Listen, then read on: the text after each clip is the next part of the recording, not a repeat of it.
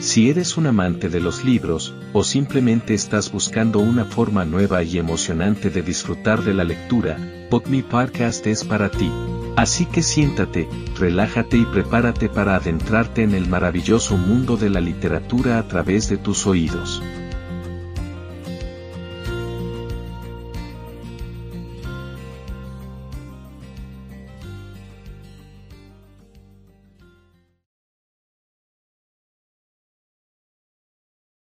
Capítulo 12. La vida como descubrimiento. Tan potente es la luz de la unidad que puede iluminar toda la tierra. Ba'auya. La práctica del mindfulness pide de nosotros una mente de principiante. Sería algo así como si nos volviéramos unos niños curiosos explorando algo nuevo y sorprendente. Por eso, durante la práctica contemplativa, los recuerdos y las experiencias previas dejan de ser una referencia. En el nuevo espacio que se va a conocer y a explorar, los recuerdos almacenados en nuestra memoria se dejan atrás. La ventaja de ello es que uno se introduce en la práctica como quien reconoce que no sabe y que está abierto a descubrir algo nuevo y diferente. Al menos la intención ha de ser esta. Ya sé por experiencia que esto puede parecer imposible, sin embargo, no lo es.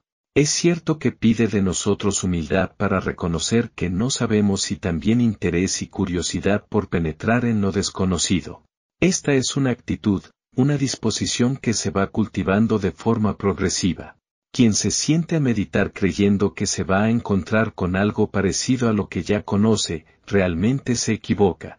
Tendemos a proyectar la experiencia pasada en lo que hacemos en el presente, y así no hay manera de descubrir nada nuevo.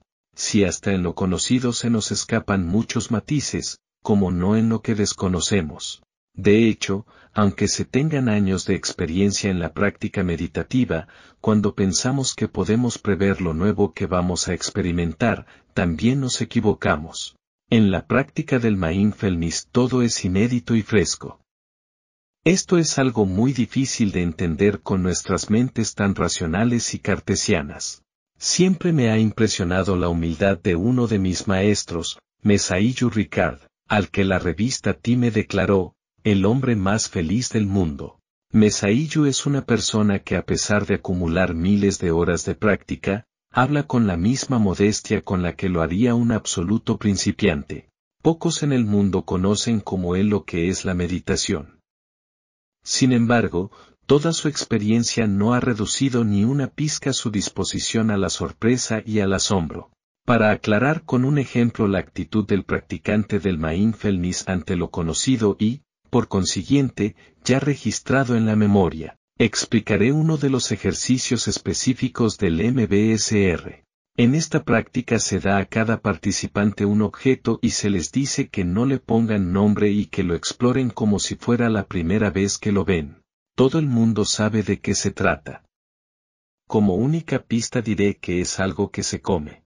Cada participante tiene el objeto en la palma de la mano, y se le pide que vaya describiendo las sensaciones que nota primero a través del sentido de la vista. En esta explicación no hay juicios tales como, me gusta, o, no me gusta, simplemente detalla las cualidades o atributos que percibe y que, puede ser color marrón, arrugado, brillante e irregular. Después se emplazan a los restantes sentidos. Con el oído, manipulando con los dedos el objeto junto a la oreja. Así pueden describirse sensaciones como crujiente.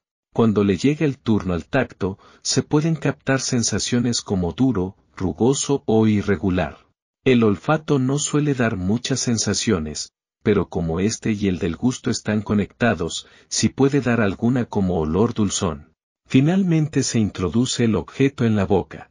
Primero se coloca entre los dientes y después pasa al interior de la boca donde se explora dicho objeto con el sentido del gusto. Las sensaciones gustativas que se pueden tener son dulce o pastoso. Cuando el famoso periodista norteamericano Bill Myers entrevistó en 1993 a John Kabat-Zinn para una serie de la cadena PBS de televisión titulada Healing and the Mind, esta práctica fue una de las que más le impresionó. Recordemos que todos los ejercicios del mindfulness y que exploraremos en la siguiente sección, son un entrenamiento para ir más allá de las enormes limitaciones que nos impone la mente dualista. Si no supiéramos esto, el ejercicio nos parecería una gran pérdida de tiempo cuando en realidad lo que tiene es un gran valor. Es increíble el número de matices que se pierden cuando uno engulle directamente el objeto en cuestión sin prestarle más atención. Volver a los sentidos nos trae al presente y evita que los pensamientos nos arrastren al pasado o al futuro. Los sentidos nos anclan al presente, a lo que está ocurriendo aquí y ahora. Por cierto, el objeto en cuestión era una pasa. Pocas instituciones han hecho tanto a la hora de extender la práctica del mindfulness como la clínica creada por Kabat-Zinn y que hoy dirigen Saki Santourelli y Florence, Meleo Meyer. Enfocarse precisamente en el estudio para manejar mejor el estrés, o si hablamos con más precisión, del distrés, ha sido todo un acierto dado que es algo con lo que todos de alguna u otra manera podemos identificar como una forma universal de sufrimiento. De acuerdo a la Asociación Norteamericana de Psicología, el 69% de las personas que trabajan en distintos ámbitos refieren que el trabajo es para ellos una fuente significativa de estrés, reconociendo también que ello baja significativamente su productividad. Como ya hemos visto, una persona no solo se siente amenazada por lo que son peligros físicos reales, sino también por lo que la mente egoica, dualista y condicionada considera una amenaza. ¿Cuántas veces nos estresamos porque hay una diferencia entre lo que esperábamos obtener y lo que obtenemos? O por cómo consideramos que deberían de ser algunas personas o algunas cosas y cómo son en realidad.